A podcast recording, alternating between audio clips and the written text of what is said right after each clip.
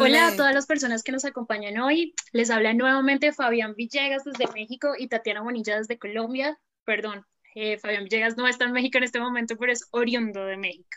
Este es el sexto episodio de la Sonora Melanina y quisimos sumarnos a la conmemoración de las luchas por la identidad y en especial aquellas referidas a las cuestiones de género que no se limitan al vitalismo eh, de asumirse como hombre o mujer. Recordamos ese 28 de junio de 1969 en Estados Unidos, Nueva York, en que la policía allanó el famoso bar Stonewall, como lo solía hacer, pero ese día en particular las personas se defendieron a partir de la iniciativa rebelde de Marsha P. Johnson, una mujer trans, racializada, eh, que se ganaba la vida con trabajo sexual y pidiendo dinero en las calles cuyo activismo nos recuerda que aún en el marco de lo no binario subsiste la transfobia y que en las disidencias, cualesquiera que sean, también hay procesos de racialización que discriminan, excluyen y solapan unas violencias específicas para cierto tipo de personas. Marcha y Silvia Rivera no tuvieron miedo de hacer evidentes esas asimetrías. Ellas particularmente habitaron la calle y hicieron un activismo comunitario tan poderoso que no podríamos abordar este tema sin honrarlas. Recordemos esta época icónica en Estados Unidos. Em, que luego viene a significarnos a todos y todas eh, en el marco de la lucha por los derechos civiles, el asesinato de Malcolm X, de Martin Luther King, de Kennedy, la llegada de Richard Nixon al poder y con él la epidemia de crack en los barrios negros. Ahora, para situar este tema también en el marco del sur global y nombrar esas identidades sobre las que un gran sector de la población tiene conocimiento, por lo que ven los medios de comunicación masiva, es imperante reconocer que este análisis se acorpa no solo en la teoría, sino que nos compromete en términos sexoafectivos, nominales, sociales y económicos.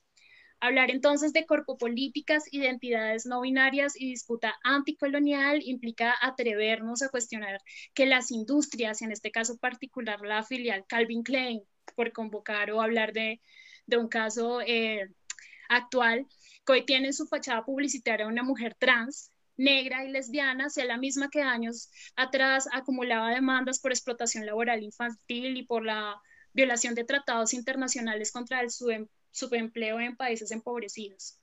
Eh, lo que quiero decir con esto es que entender el entramado colonial sigue operando necesariamente eh, para darnos cuenta de que este no es solo un asunto de representatividad y por tanto esas alianzas eh, que solo se dan en el pueblo simbólico son insuficientes. ¿no? Entonces, para profundizar en esto, nos acompañan Chariana Ferrer Núñez, negra, queer, mujer puertorriqueña, cofundadora y militante de la colectiva Feminista en Construcción, organización política que parte del feminismo negro y decolonial. Y Stalin Moreno, que es comunicólogo, analista sociocultural, investigador social y experto en estudios en masculinidades y cofundador del foro Nuevas Masculinidades de República Dominicana. A Chariana Ferrer la tenemos en Puerto Rico. Entonces, les doy la bienvenida con un abrazo gigante desde Colombia y te doy paso, Pablo.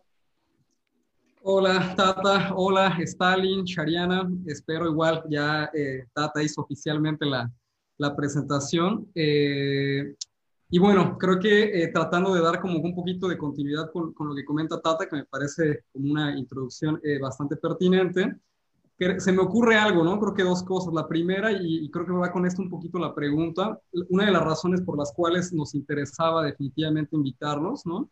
Invitarlas, era justamente por las distintas experiencias, ¿no? Conozco de cerca el trabajo de Stalin, ¿no? De manera personal, de manera profesional, el, el trabajo de Shariana, y creo que, bueno, me interesa o creo que como proyecto nos interesaba justamente establecer un diálogo mucho más crítico, digamos, primero, y va un poco con la primera pregunta, para problematizar justamente cuál es la importancia, digo, se los tiro como primera pregunta, ¿no?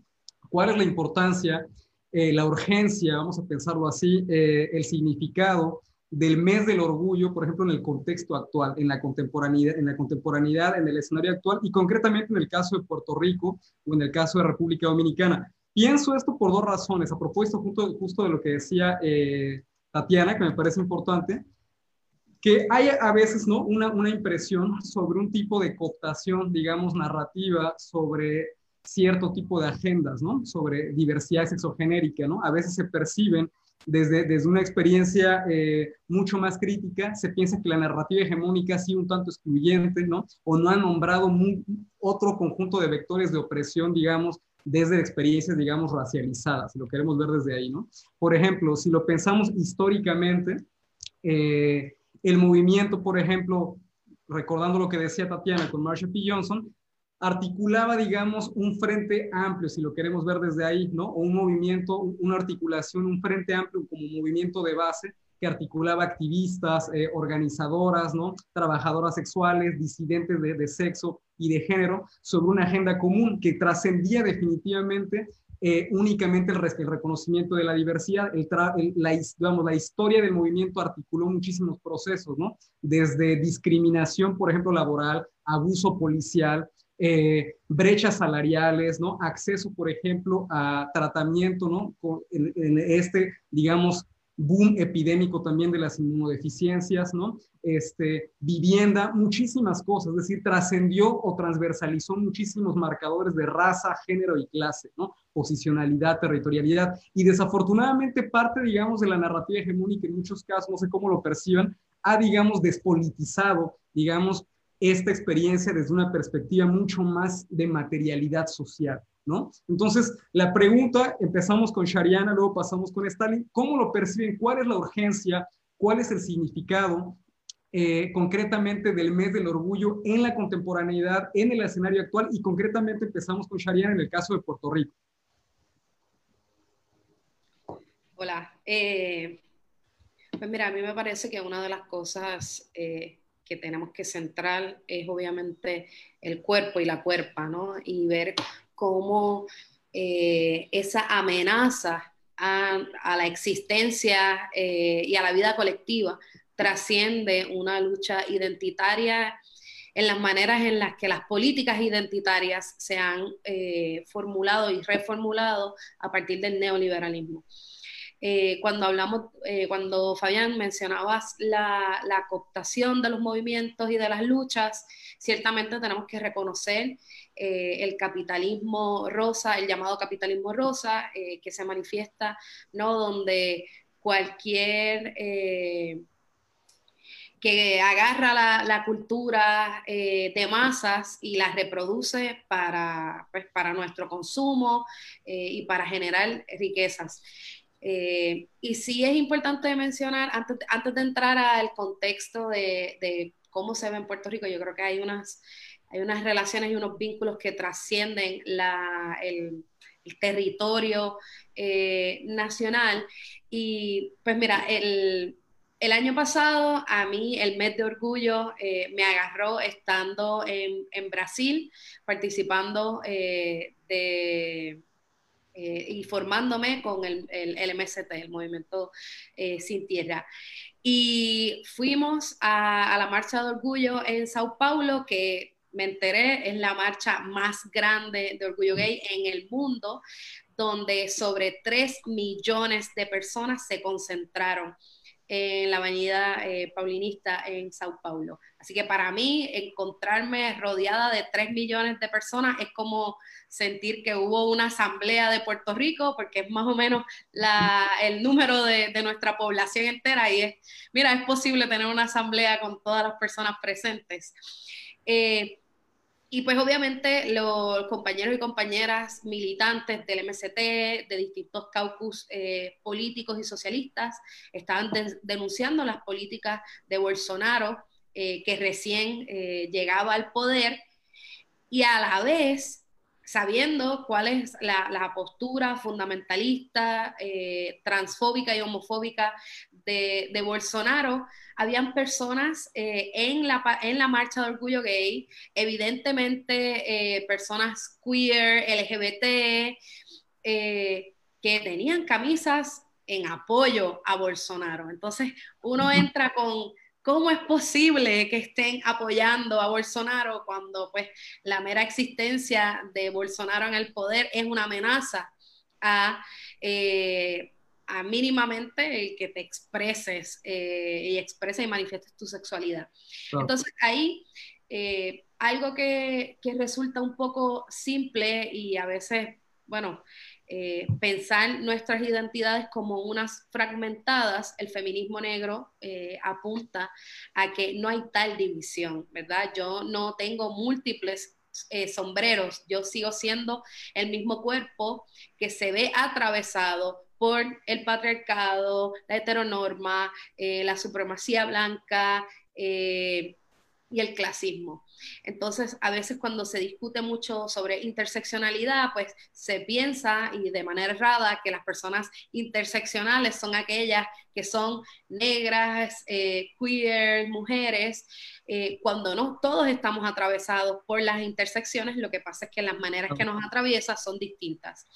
Pues entonces cuando pensamos en esa importancia del mes de orgullo, eh, necesitamos situar cómo es que surge y pues por eso me, me parece genial que hagas esa... Eh, que hicieran ambos esa recapitulación histórica de que fue una mujer negra trans eh, junto a una mujer eh, puertorriqueña trans, junto a personas de las comunidades LGBT, pero no eran personas blancas de las comunidades LGBT, eran también quienes habían quedado al margen, que entonces deciden eh, reclamar su derecho a, responder a la violencia del Estado, en, esta, en este caso manifestada con el aparato represor del Estado, que es la policía.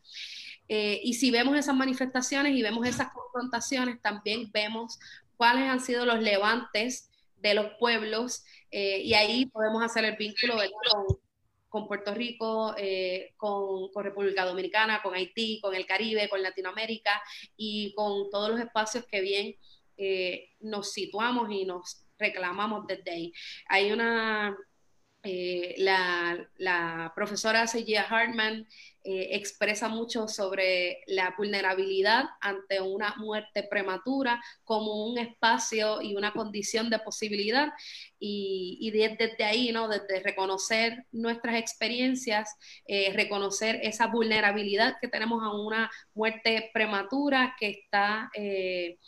Que es creada por sistemas de opresión, es que entonces quizás podemos apuntar a otras coordenadas. Perfecto. Shariana, Stalin. Oh, bueno, buenas noches. Eh, yo hacía la pregunta quizás desde un recorrido más isleño. Eh, a veces el, tema de ser isleño nos hace creer que estamos un poco solas y solos eh, en, en, un espacio como alejado de todo lo que ocurre en todo lo demás. Y me parece sobre todo que este mes del orgullo en República Dominicana coincide con la fase de cierre de un proceso de convocatoria de elecciones que han estado caracterizadas sobre todo por el avance de los grupos eh, más ultraconservadores eh, en, la sociedad dominicana, incluso de una vaina que al igual, así como hacía la compañera Shariana, una, se detenía a reflexionar sobre cómo le impactó el que personas que estaban celebrando el orgullo portaran camisetas con, con, el rostro de Bolsonaro, pues así mismo a veces nos sorprende en República Dominicana encontrar eh, figuras, sobre todo en el campo de la política eh, partidaria, electoral, que se sitúan, entre comillas, dentro de un litoral progresista y que son incapaces de defender eh, todo el tema de las causas más básicas y fundamentales vinculadas con el tema de derechos incluso. O sea, ¿de qué manera puede alguien considerarse progresista cuando no es capaz de responder al más mínimo de los derechos fundamentales? Eh, pero este mes del orgullo en 2020 llega con una característica que yo creo que son sumamente importantes para la geopolítica eh, latinoamericana, caribeña, isleña eh, y antillana también. Ahí, yo creo que tiene que ver con, uno, esto está llegando en un intervalo de como dos años después que comenzó la oleada global del avance de las ultraderechas. Ah. O sea, no es fortuito. Evidentemente, como la geopolítica nos sitúa en el trasero del mundo, ¿verdad? Un poco abajo, eh, pues nos llega un poco más tarde y, eh, no es casual que se produzca eso en el proceso electoral actual. Pero además, eh, esto nos llega también con el tema de un contexto en donde el América Latina, el Caribe y República Dominicana en los pasados cinco meses estuvieron básicamente en enfrentamientos políticos concretos de la gente tirada a la calle en reclamos vinculados al tema de aborto, ya sea en tres causales o de penalización total de el aborto, el tema de la crisis del modelo económico, el tema de la, la crisis por el tema de la corrupción y la impunidad como en República Dominicana o de manera más rampante. En Dominicana tuvimos hasta el mes de, bueno, hasta los otros días, literalmente, el tema de protestas sistemáticas en la Plaza de la Bandera frente a la Junta Central Electoral por un tema muy concreto, que es la, haber cancelado en una situación todavía no esclarecida, porque evidentemente el informe elaborado por la OEA, no creo que a ninguna persona que pudiera tener dos ceses de, de cordura y, y de discernimiento pueda generarle plena satisfacción, pues se cancelan unas elecciones. Y de hecho, esos mismos árbitros que fueron incapaces de generar una explicación convincente sobre los mecanismos y por qué se cancelaron esas elecciones, hoy en día están organizando las segundas elecciones para el nivel congresual, presidencial y, o, sea, y o sea, y senatorial. Es algo que, que igual eh, impacta. Yo seguiría problematizándolo un poco más y ahí me plantearía también, ya en el panorama más directamente con, con el con la interseccionalidad de la racialidad, que República Dominicana, un país eminentemente, o sea, resultado del mulataje y la negritud, y en esa afrodescendencia que está marcada enfrente o detrás de la oreja, eh, como decimos popularmente, hablando a propósito de, la, de las protestas mundiales que se hicieron por el asesinato de George Floyd, fue impedida una manifestación pacífica performativizada sobre la base de la idea de un homenaje con flores para Floyd y fue impedida por grupos irracionales, reaccionarios, eh, nacionalistas con Z, ¿no? Eh, y tú dirías, bueno, ¿cómo es posible? Sí, aquí se produce todo eso. Y yo creo que, bueno, eso le da a este año el orgullo, eh, el mismo tema de cómo viven las personas no heterosexuales y de los grupos vulnerabilizados y en situación de exclusión extrema también, el impacto de esta pandemia por la COVID-19 nos dice mucho desde dónde se sitúan los cuerpos eh, no hegemónicos, desde dónde se sitúan los cuerpos de las personas no heterosexuales y afrodescendientes en República Dominicana a pesar de los pesares, en situaciones igual de vulnerabilizadas, en la extrema exclusión como, como históricamente han vivido y sin la posibilidad efectiva de un sistema político que le garantice una participación real, por lo menos al establecimiento de un debate. Es que ni siquiera la posibilidad del establecimiento real y, honesto para la reflexión y el debate en la agenda pública eh, están creadas bajo estas condiciones. Ok, en el orden de ideas de esto que se viene diciendo, vale la pena eh, referirse de nuevo a este tema del orgullo y sobre todas esas narrativas tradicionales que se acorpan y nombran, nombran identidades no binarias y experiencias de diversidad sexogenérica que no se enmarcan dentro de la narrativa blanca, liberal, metropolitana. Pero habría que ver, en línea de lo que ya dijo Stalin, de lo que dice Shariana, si no se vuelve restrictiva con cierto tipo de experiencias, hasta qué punto es permitida esa disidencia cuando interseccionan otras categorías como la de la raza, por ejemplo. Entonces, esa es mi pregunta. Si, si esa eh, narrativa blanca, liberal y metropolitana, como ya dije, es la que está abanderando estas luchas o, la que empieza a visibilizarse, la que cómodamente se visibiliza cuando vamos a hablar de diversidad sexogenérica.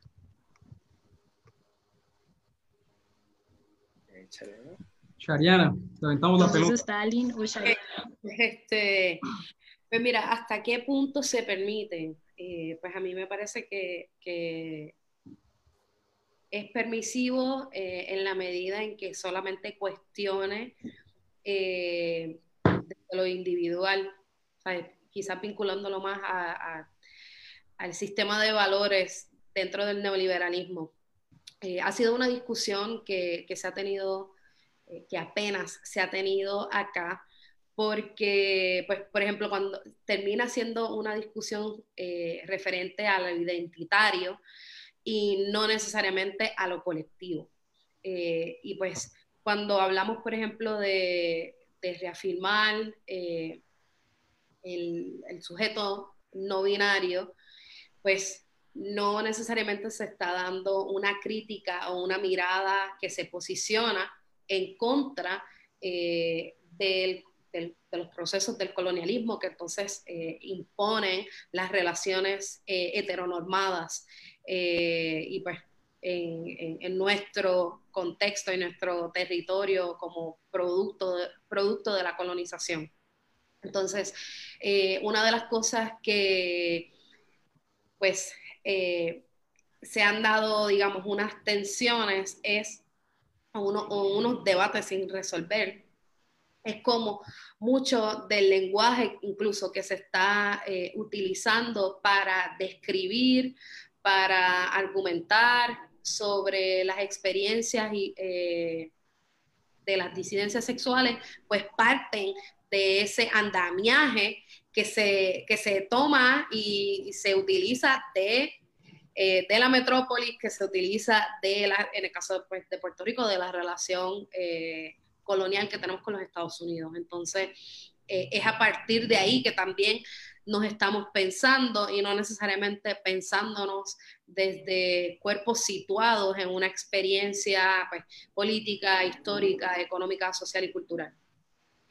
Entonces, si bien eh, creo que a veces es, puede ser útil eh, pues verse en, el otro y en la otra y también a veces puede ser muy confuso a la hora de articular proyectos políticos eh, que lo que intentan es desmantelar las relaciones de poder imperiales que se, que se tienen aquí en Puerto Rico.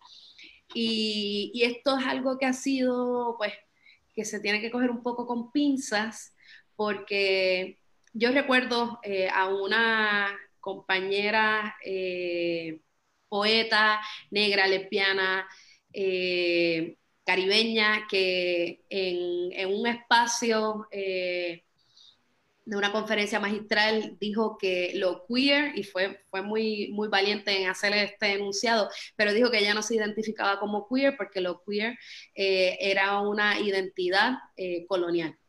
Y que pensarse eh, desde lo queer, y pues aquí el, queer escrito eh, como Q-U-E-R, eh, era un poco incluso partir de un desentendido de lo que es, De una disidencia de la heteronorma que parte de una experiencia heteronormada ajena a la de ella. Y pues eso eh, a mí me parece que en el caso de, y lo hemos experimentado mucho eh, cuando uno observa, eh, que se habla mucho de las identidades queers y, y, dentro del movimiento LGBTIQ, y también mucha de esa discusión, incluso de la discusión sobre lo trans, la discusión sobre lo pansexual, la discusión sobre eh, lo no binario, aquí las voces que están dominando esa conversación son voces blancas. Eh, ¿Y dónde queda entonces, eh, dónde quedamos, verdad? los cuerpos negros, dónde quedamos las experiencias de, de nosotras que somos negras y pobres, donde en nuestras comunidades, eh, en nuestros espacios eh, geográficos eh, y, nuestros territorios, pues siempre ha habido otras formas de ser que nunca han sido, nunca han entrado ahí. Entonces, pues ha, habido, ¿verdad? esta expresión que, que he, leído y también me ha chocado con la que coincido, eh, my blackness is my queerness, ¿verdad? Entonces yo, yo lo queer lo llevo en la piel porque mi, mi cuerpo siempre ha sido uno desechable, siempre ha sido uno... Eh, que ha sido para el consumo de otro, que, que ha sido un cuerpo explotado y cuya sexualidad, ¿verdad? Yo creo que lo queer para ciertas, cierto grupo de personas se limita a, a su experiencia o la manifestación de su sexualidad, pero para aquellos cuerpos que somos negros, pues el, ser, el, habitamos, ¿verdad? Habitamos en ese espacio del no ser. Eh, y no es, ah, no es un switch que podemos apagar donde pues lo que hacemos en la cama o con quien deseamos compartir, pues solamente se prende ese, ese switch. Eh, para nosotras esa habitamos 24/7, ¿verdad? E, ese espacio de no ser porque hay un entramado en contra de nuestras corporalidades y de ahí es que entonces, eh, pues por eso hay un Stonewall, ¿verdad? Eh, porque aquellas, aquellas cuerpas eh, no podían dejar de ser, no transitan en los espacios con las mismas, con los mismos con los disimulos, ¿verdad? Con, las maneras en las que la apariencia eh, puede moldearse. Eh, y pues yo creo que ahí, eh, en, eso retomaba ¿no? la, pregunta de, Tatiana, ¿cuándo es permitido y cuándo no? Pues para la gente negra nunca ha sido permitido porque para la gente negra existimos solamente para el otro. Cuando empezamos a existir para nosotras mismas, pues ahí es que nos convertimos, la amenaza aumenta y pues ya hemos visto en estas últimas semanas eh, la gente, en, no solamente en Estados Unidos, pero en, muchas ciudades alrededor del mundo eh, reclamando su derecho a existir y a existir no desde las lógicas de un sistema neoliberal, eh, patriarcal, colonial, sino a través de unas lógicas de entender la posibilidad de otros mundos y de otras vidas. Durísimo, durísimo. Eh, yo lo veía cuando, cuando me comentaba la pregunta y le escuchaba, yo lo situaba de dos contextos, como bien, bien pudiera citar como ejemplo. Eh, eh, recientemente en República Dominicana vimos, bueno, como que se ha dado un boom con el tema de lo queer, que a mí me parece genial. Pero también otro elemento que en algunas ocasiones, de hecho, lo recuerdo hace, hace varios meses ya, eh, iba a una lectura de poemas queers, justamente, y, al final se daba un pequeño diálogo con, un amigo poeta, eh, y me planteaba como el tema de que él escribe sin la presión de, que su narrativa sea queer, sino que él se deja fluir. Y yo precisamente le, le preguntaba si él consideraba realmente que podría haber alguna posibilidad, que puede, no, no digo yo que no, pero lo invitaba a la reflexión, que pudiera darse la posibilidad de que él generara procesos creativos que se desenmarcaran de su experiencia y de las nociones de cuerpo vivido, cuerpo marcado por la que él ha pasado, porque están súper presentes en su narrativa, pero pareciera como que a veces tenemos esa intencionalidad de borrar esa parte de nuestras realidades que va a cargar con nosotros, porque está ahí. Es decir, hace 20 minutos, hace una hora exactamente, yo venía de una reunión y estaba vestido con traje, con una chaqueta y tal. Eh, cuando llegué a mi casa, eso se quedó ahí como un traje, ¿no? Pero al final de cuentas, el cuerpo que le habitaba, tanto ese traje como esta chamarra, que pudiera ser un poco más étnica, es el mismo cuerpo. Y el tipo negro, no heterosexual, que tiene que vivir con esto, ¿verdad? Lo vive, no importa si tiene el traje o si tiene esto puesto. Lo que sí yo creo que agrega un poco el debate a la, a la reflexión es el cómo este dispositivo corporal termina siendo valorado e importantizado dependiendo de la forma en la que se representa. Es decir, cómo cuando mi discurso no es contrahegemónico, yo tengo pleitesía, tengo aplausos y tengo apertura de espacios, incluso dentro de los propios espacios feministas, eh, y, de los espacios progresistas y de la izquierda sobre todo, y cómo cuando mi, mi, construcción reflexiva comienza a enfrentar ese modelo que incluso ha sido adoptado por muchas disidencias, como la misma queer, termina siendo recibido de otra manera. Y yo ponía el ejemplo, por ejemplo, de algo que ha ocurrido con el tema de esa discusión del movimiento queer con, con el feminismo, con otros feminismos, sobre todo con el debate que se daba y que tenemos una dominicana eh, en Inglaterra, que ha estado discutiendo precisamente con algunos grupos eh, eh, transfeministas sobre esa noción de feminismo radical tras excluyente. Eh, y cómo eso incluso aporta, a mi juicio, eh, respetuosamente, un elemento súper interesante al debate que yo creo que hace rato que necesitamos darnos en esta parte del hemisferio. Se ha dado con timidez en Occidente, pero sobre todo en esta parte del hemisferio, necesitamos darnos, que es el tema de cuáles son los modelos identitarios que reivindican las identidades trans. Es decir, ¿qué de diferente tiene, qué de positivo puede tener que las identidades transmasculinas se sigan posicionando desde el referente de masculinidades violentas, agresoras? ¿Qué, ¿Qué, positivo puede haber en el referente que se resignifique a través de las identidades transfemeninas desde un modelo hiperfeminizado y tal. Y hay un elemento que de hecho yo creo que va más allá y que da en la diana de la discusión, que es sumamente importante en el marco de las identidades. Es más allá de ese modelo que reivindicamos también, cómo existe la necesidad de problematizar esas reflexiones con el tema de cuando la hegemonía eh, se ha convertido, o sea, como, como como que el orgullo se ha convertido en un momento determinado en un poder hegemónico que ha sido utilizado por la industria del entretenimiento, ¿no?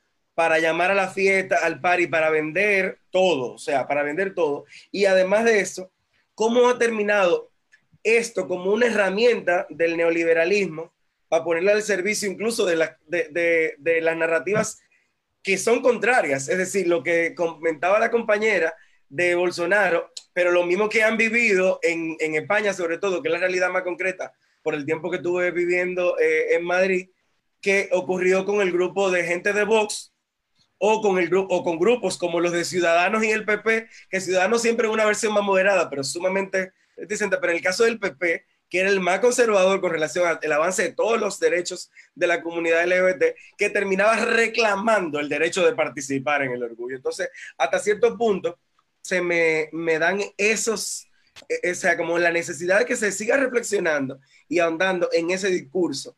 Además, el, el elemento, y ahí cerro quizá a esta parte de la pregunta, de esos cuerpos, cómo terminan siendo también categorizadas eh, desde la perspectiva de la antiestética.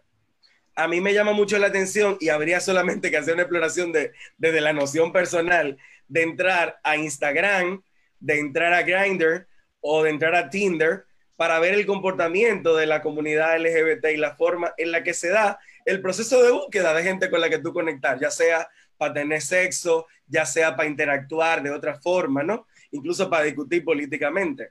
¿Cómo se da como todo ese desecho de todos esos cuerpos que no entran en la estética hegemónica?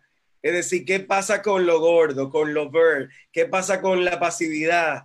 ¿Qué o sea, ¿qué pasa con todo eso que no entra dentro de la lógica hegemónica heteronormativizada, valga la redundancia. Y también ahí, quizás también el tema desde esos otros cuerpos que son empleados solo para la fetichización, podríamos decir, solo para el deseo y la explotación.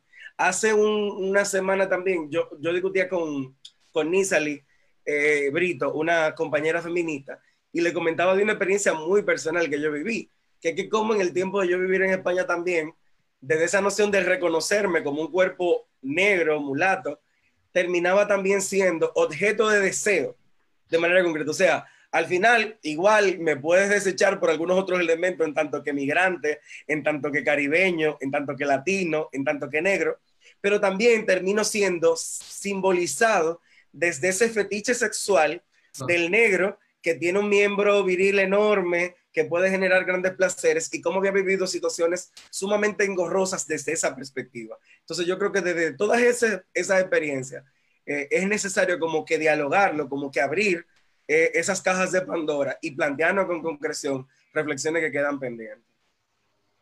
Eh, ahora que comentas esto, se abren un universo de cosas. Primero pienso em, en este tránsito de, de lo que implica nombrarse transmasculino y cómo eso es recibido en los movimientos feministas mayoritariamente blancos, ¿no? Es como si no performar femenino se volviera en una traición al feminismo, ¿no? Em, entonces creo que esto es un llamado de atención particular porque quienes estamos hablando aquí en este live finalmente somos todos y todas personas racializadas eh, pero llamar la atención en cómo están operando esas lógicas al momento de asumir la disidencia, del otro y de la otra. Y ahora que hablas de fetichización, deseo, explotación, pues no puedo dejar de pensar en esta modelo negra, trans, lesbiana, que está siendo como imagen publicitaria, hasta qué punto eso es una imagen positiva y hasta qué punto, como dijimos desde el comienzo, eso está jugando para solapar otro tipo de opresiones y explotaciones que están siendo lideradas por las industrias,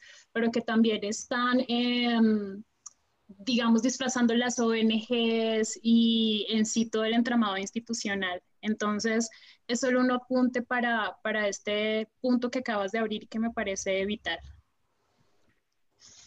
Eh, antes de pasar a la, a la, siguiente pregunta, digo, tratando de dar un poco continuidad con lo que mencionaba, que me parece igual súper interesante a propósito de lo que dice Shariana y Stalin, ¿no? Se me ocurrieron dos cosas. Creo que una, recuerdo mucho el, el trabajo de este escritor eh, sudafricano, Nakana Toure, eh, justamente que cuestionaba esto, ¿no? Por ejemplo, decía que sobre, digamos, ciertas formas de excepcionalidad, ¿no?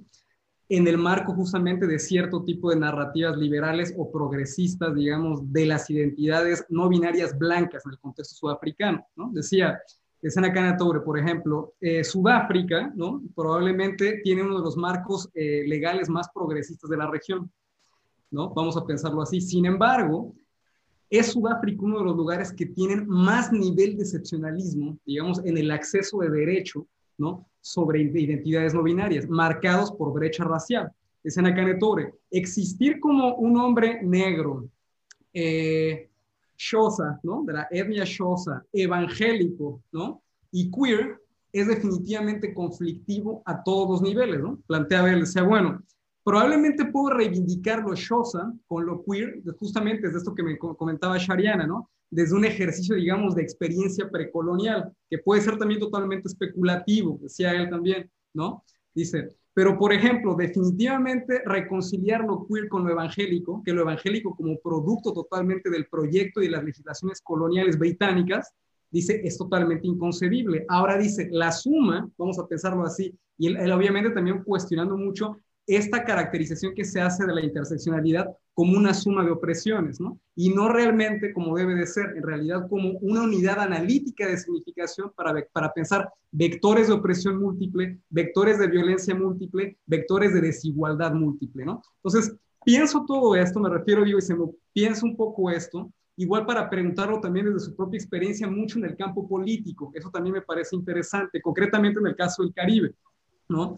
Creo que en, el, caso de Latinoamérica, por poner un ejemplo, digamos, eh, particular, la inserción en cierto tipo de narrativas políticas desde el campo, voy a ponerlo muy entrecomilladamente, ¿no? Eh, liberales, progresistas, o si lo queremos ver del otro lado un poquito más crítico, de izquierda, hasta hace 10 años eran profundamente excluyentes y tenían profundas, profundas telarañas, vamos a pensarlo así, ¿no? Para pensar justamente, para abordar o para dialogar sobre identidades no binarias o formas de, diversidad sexogenérica. O incluso, ¿no? El caso de, por ejemplo, Puerto Rico es, es, particular en eso, para pensar marcador racial, ¿no? O sea, me refiero a la tradición de la izquierda, ¿no? Este, sin, como dijo Shariana, sin dar nombres, ¿no? O sea, definitivamente es profundamente blanca, eurocéntrica, y me refiero, obedece, digamos, a criterios totalmente, digamos, heteronormativos, este, blancos en muchos sentidos. Y eso termina por defender agenda política, termina por construir agenda política, termina por construir narrativa política. Entonces, es una pregunta, digamos, de orden mucho más personal, partiendo obviamente de que son eh, dos personas que están vinculadas a procesos organizativos, a movimientos de base, a experiencia, digamos, en el campo de los movimientos sociales cómo se interseccionan las categorías de raza, género y clase en la experiencia política de sus países, cómo lo perciben. Voy a, esto que decía Stalin me parece muy interesante. Por ejemplo, en el caso de Dominicana, ¿no? Podemos ver, digamos, cierto tipo de experiencias o de disputas sobre identidad no binaria en Dominicana eh, por sujetas o sujetos que eh, se reconocen como antihaitianos, ¿no? Por ejemplo, ¿no? O, o deliberadamente antinegros, ¿no?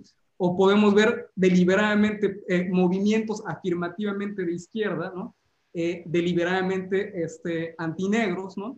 Y profundamente homofóbicos, ¿no? Profundamente transfóbicos. Entonces me refiero... sobre todo eso. Exactamente, muchísimo. Entonces, ¿Cómo lo pensamos? Me refiero, ¿cómo lo pensamos en el contexto de, de Dominicana, en el contexto de Puerto Rico? ¿Cómo se interseccionan estas categorías de raza, género y clase en la experiencia política? ¿Quién empieza? Te aventamos la pelota, Shariana. Siempre me tiran a mí primero. eh, mira, yo espero que, que, esto no tenga hora de cierre, porque aquí quiero seguir hablando con ustedes y podemos seguir hablando eh, y profundizando y complejizando la discusión. Eh, a mí me parece que tengo aquí en mis notas tratar de esbozar eh, pues mira, yo creo que una de sobre la categoría no binaria eh, como de cierta manera un sujeto eh, político creado a partir de posicionarse, posicionarse en contra del binario hombre-mujer y las relaciones o la tensión eh, patriarcal que se reproduce, eh, a mí me parece que, que a veces, eh, y esto tiene que ver mucho con, con ciertas experiencias, quizás de manera paralela termina reproduciendo un poco de, del entramado del mestizaje eh, donde uno no es ni una ni la otra, es el producto de, exteriorizar la experiencia o crear otra categoría. Y esto, si bien puedo eh, reconocer eh, la importancia, ¿verdad?, de posicionarse en contra de, del patriarcado y, y, del binario, a mí me, a veces se pierde un poco el, se pierde el entendido sociológico de qué es el binario en sí. ¿verdad? Donde el binario crea un sujeto de derecho y un sujeto eh, desposeído. Entonces, cuando, cuando perdemos eh, o, no o no reconocemos que el binario en sí es una relación donde hay un, se, vamos, se define la humanidad y se define eh, a su vez el espacio del no ser, el no humano, pues decir yo ni soy el que oprime, ni, ni soy el que estoy oprimido, entonces me salgo de ese binario como si realmente fuese algo que uno puede eh, ah. posicionarse. Eh, pues ahí pues resulta, y yo creo que invisibiliza, ¿verdad? O contribuye a ese erasure de, eh, del desposeído y del, el área del no ser. Y esto ocurre mucho, eh, y cuando hablamos de, eh, pues, de cuáles son los, las relaciones, si pudiésemos identificarnos y si pudiésemos asumir lo no binario desde un posicionamiento político, pues no solamente funcionaría para el binario eh, hombre y mujer, funcionaría para cualquier otro eh, binario. Pero ahí es donde, eh, ¿verdad? Porque lo que es igual entonces no es ventaja, cuando lo trasladamos, pensándolo desde, ¿verdad? Sociológicamente, hay cosas que no trasladan y no traducen. Y en, y en nuestro caso, pues, el entendido desde la cole, pues, es que tanto raza como género operan de la misma forma en cuanto son aparatos, ¿verdad? Eh, que construyen a sujetos y marcan el cuerpo. La raza marca el cuerpo y el género marca el cuerpo. Eh, ¿Dónde es, esa marca? Pues es, es, la diferencia y pues la, la, situación histórica política, pues vemos cómo aquellos cuerpos que somos racializados, esa marca nos precede eh, y, ciertamente después de nuestra existencia es, una marca que se hereda, porque son unas condiciones materiales eh, que han sometido a, a pueblos y a, nuestros sujetos, a diferencia de género, que pues eh, de cierta manera pues hay, una manifestación distinta.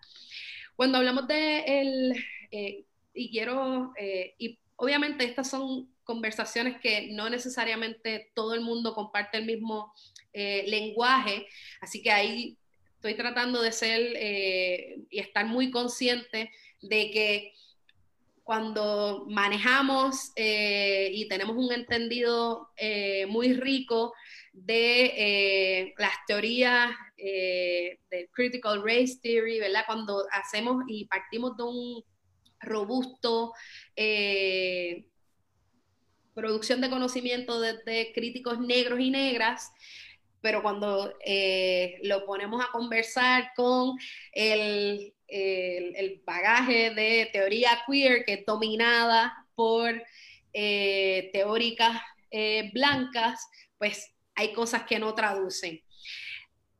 Es, es un, y pues obviamente es, es un reto eh, poner a conversar y, partir entonces desde la producción de conocimiento de aquellas eh, y aquellos trabajos que parten desde esa interseccionalidad y por eso la importancia de, de tener un lente analítico interseccional. Hablar del no binario cuando el patriarcado crea un sujeto de poder, en este caso un hombre, y sabemos que es un hombre cis, heterosexual y blanco, ¿verdad? No es cualquier hombre, pero que a su vez crea el sujeto del el no hombre.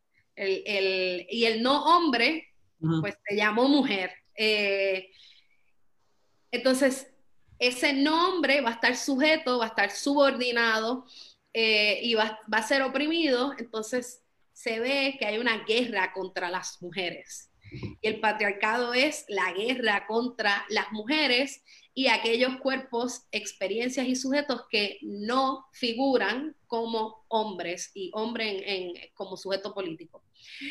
Entonces, invisibilizar eh, esa guerra eh, declarada hace siglos eh, y utilizada como herramienta también del colonialismo pues entonces no, no nos ayuda a transformar las relaciones de poder, no nos ayuda a desmantelar el patriarcado. Eh, si bien podemos reconocer y afirmar que no todas las mujeres menstruan, no todas las mujeres eh, gestan, no todas las mujeres tienen vagina, ¿verdad? si nos posicionamos desde desde ese reconocimiento que no todas las mujeres eh, porque no vamos a partir de, un determinismo biológico, sí hay una materialidad que, y es a partir de esa materialidad que se desarrolla política pública. Eh, cuando vemos la legislación que va en contra, entonces, de limitar a, eh, ¿verdad?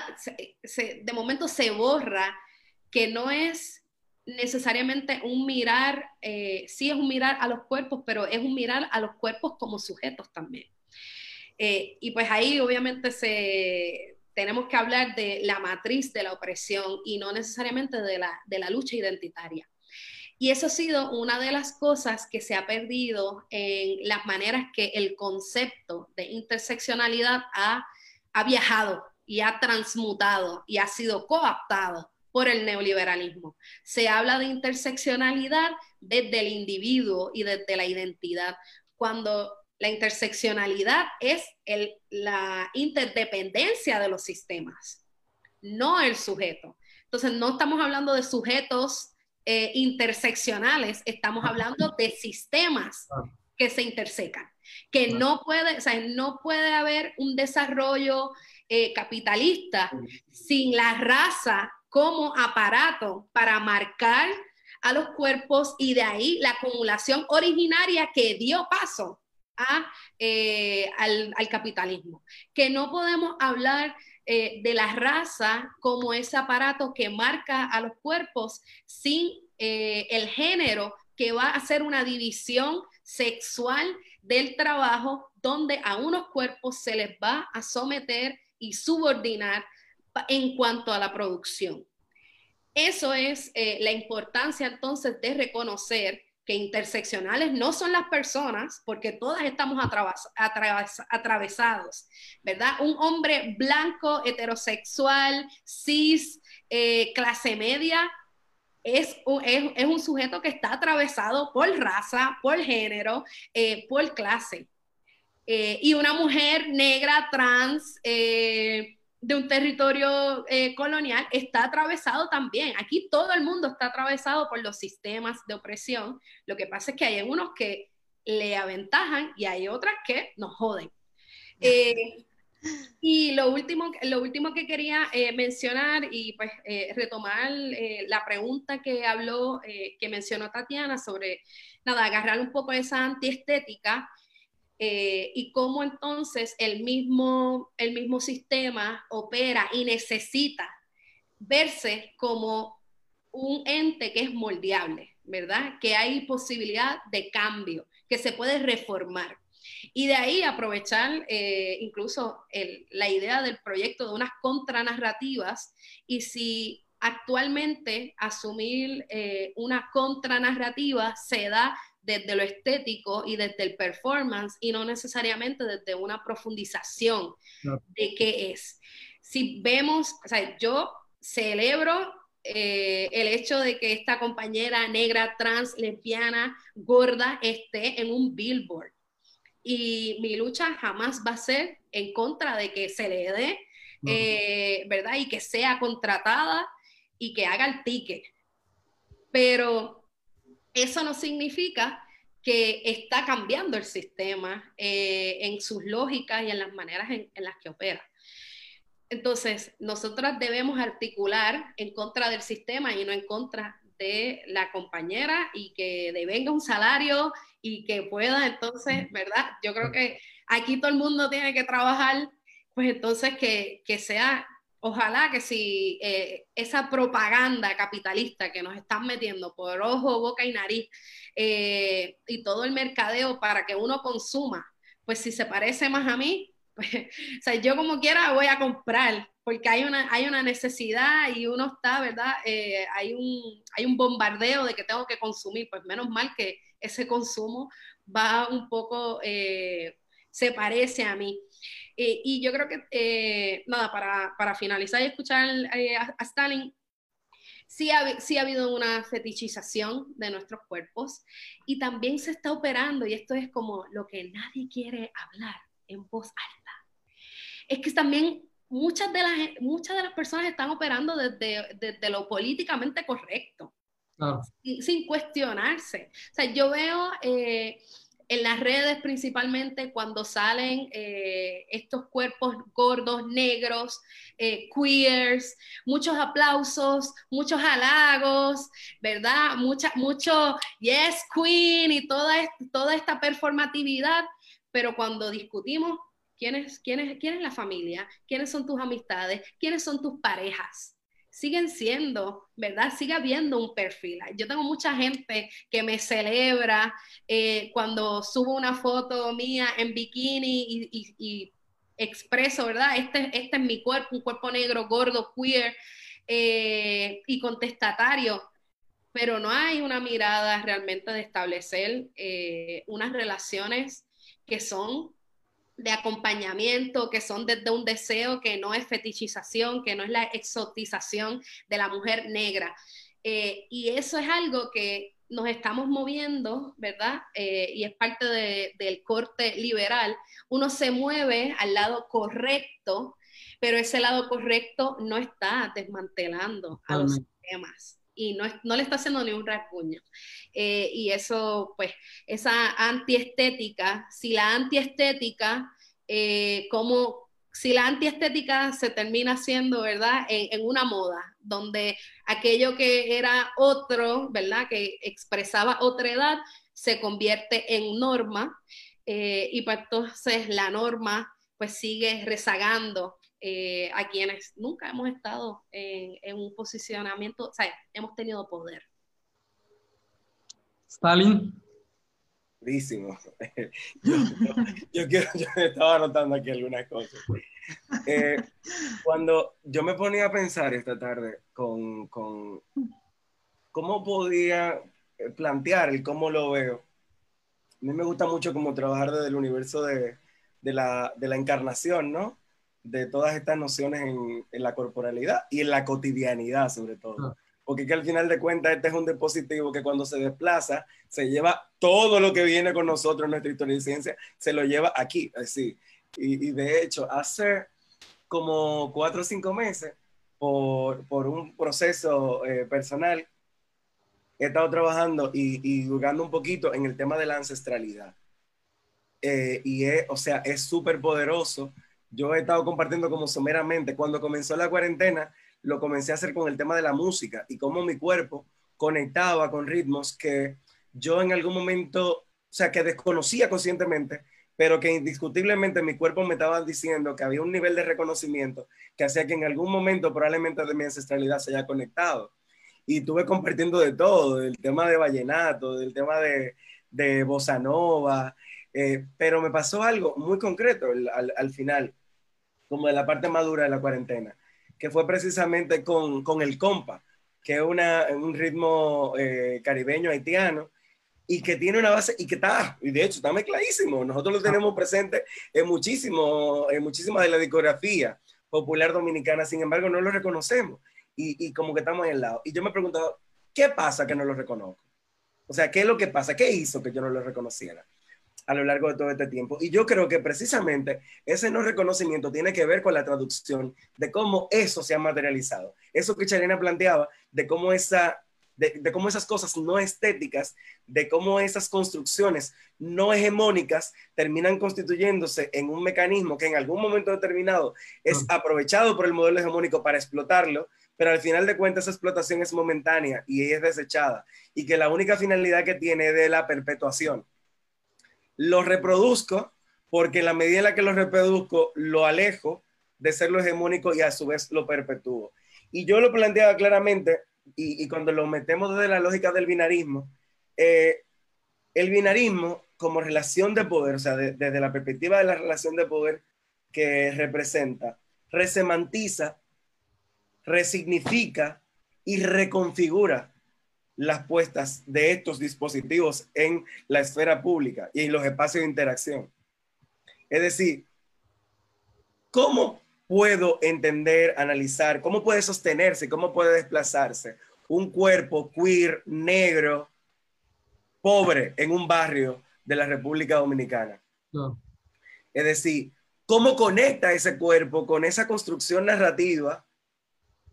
Es decir, se hace también desde la lógica, incluso de un privilegio, desde ese espacio de opresión, desde ese espacio de pobreza. Es decir, al final de cuentas, ni siquiera ese nivel de interseccionalidad puede mediar o evitar de que ese cuerpo se ponga en contacto con otros y pueda incluso aprovechar para resemantizar su propia identidad. ¿No? Me hago entender. Y ahí, quizá conectarlo, cómo pasan esos eslabones con el tema de la negritud. Es decir, cierto, el queer, mm, el queer, ese cuerpo en concreto, en ese espacio concreto, no privilegiado, pero en negro. Y ahí se agrega una. O sea, cómo, cómo se da esa dinámica, incluso dentro de las mismas personas que se significan como personas queer, cómo se da esa lógica, ¿no? Eh, pero, ¿y si, ¿y si estuviéramos hablando de esa misma identidad en un espacio suburbano? Como el campo. Como pasa con las muches, que la conocí el año pasado, la historia de las muches. Es decir, Coño, y no estamos hablando de algo nuevo, no estamos hablando de algo que vino con esto, viene de nuestra propia ancestralidad de la región y está ahí y la desconocíamos, ¿no? Y cómo también se da cuando ese cuerpo además es migrante, negro, pobre. Claro. O sea, cómo esa mirada también de la porofobia marca como un sello, ¿no? E, esa corporalidad y la pone y la sitúa en un espacio que si bien la visibiliza, yo tengo, o sea, yo, yo realmente no, no, le he dado seguimiento al, al, reality show de la RuPaul, que tengo mucha gente, ¿verdad?, alrededor de mí que sí, y que es súper fan y tal. Y a mí, debo confesar que en el marco de que me alegra todo el tema del poder que se puede construir desde esas contranarrativas hegemónicas, siempre me, me da como ese susto en la boca del estómago, que me advierte de que, coño, pero que no puede ser. Es decir, que la industria del entretenimiento del país más poderoso del mundo y a su vez el más violento, el más opresor, generando esos espacios en sus televisoras y en su industria del entretenimiento para que cuerpos disidentes puedan performativizar abiertamente y alcanzar fama, y que le esté dando y poniendo como figura a esta identidad de una mujer trans, gorda, negra, a que sea eso. Ajá, Pero ¿y qué está pasando después? Porque esa es la misma industria que pone a las mujeres negras, pobres, de los países del tercer mundo y de la África empobrecida a producir las piezas a precio de vaca muerta para vendérsela a todo lo que nos estamos creyendo que estamos cambiando el mundo desde nuestro privilegio, porque aunque no lo reconozcamos, de hecho, el hecho de estar en esta conversación claramente identifica que nosotras somos cuerpos privilegiados. Somos cuerpos que tuvimos acceso a un estudio de conocimiento, a una configuración, ya sea occidentalizada, blanca, o que como resultado de un proceso transitamos por ahí en un momento, pero profundizamos y nos fuimos para lo negro, caribeño, latino, afrodescendiente, pero aún así se sitúa en el marco de nuestras propias identidades y realidades, desde un privilegio, ¿no? Y ahí también, y ya quise para pasarlo, el cómo ese mismo elemento del binarismo adquiere desde la perspectiva de la interseccionalidad nuevos elementos para la reflexión. Chariana planteaba ese tema de, lo, no, de, lo, de lo no hombre desde la perspectiva de la mujer. Y, yo te digo, bueno, desde el tema de las identidades, eso adquiere muchísimo más complejidades. Desde lo no hombre, categorizado desde, lo, desde la mujer y lo femenino, ¿no? Y todo lo que pueda feminizarse. Pero además también desde, lo, desde ese no hombre, porque no es un hombre hetero. Y desde ese no hombre, porque no es un hombre heterosexual eh, o sea, que no es un hombre no heterosexual, pero que no está feminizado. Ah. Eh, sí, porque también, ¿no? Eh, ah. Y desde el tema también, desde esos transmasculinos. El tema de cómo ah, en los espacios, en los espacios de búsqueda LGBT, esa configuración del binarismo se reproduce a través de qué buscamos y esa complementariedad. Incluso hemos llegado a un nivel que a mí me parece que es sumamente interesante, sobre todo para las reflexiones, porque lo profundiza desde lo más subliminal, que es lo mero que puedo ver desde la corporalidad. El tema de las parejas trans heteronormativas. No. Es decir, cómo se da todo ese tema de ese dispositivo del deseo. Y yo siempre intento, en el marco de este proceso, darme mi propio chuchazo.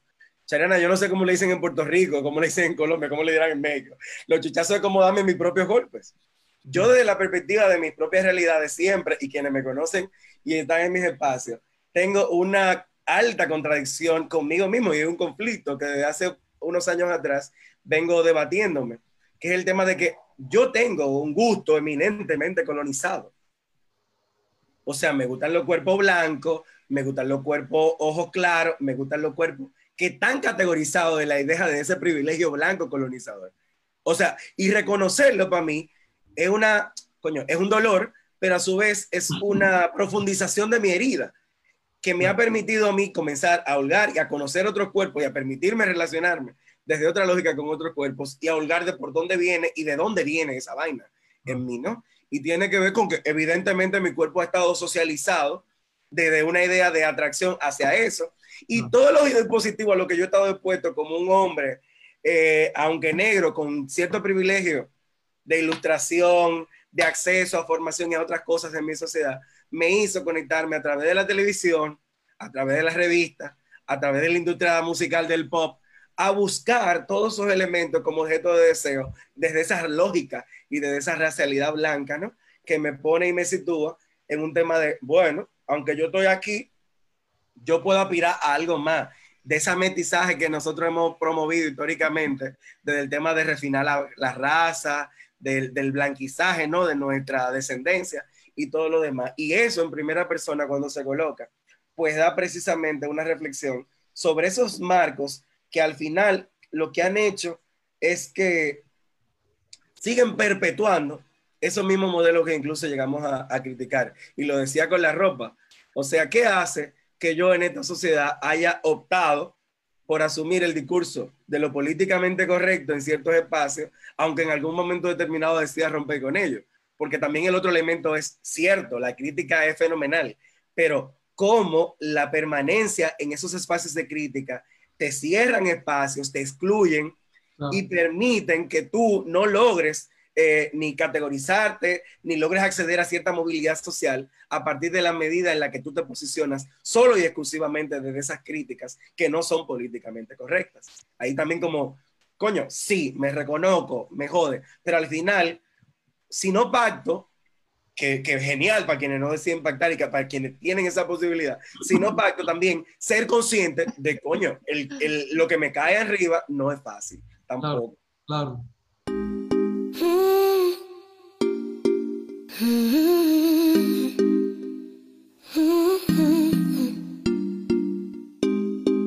Let me, let me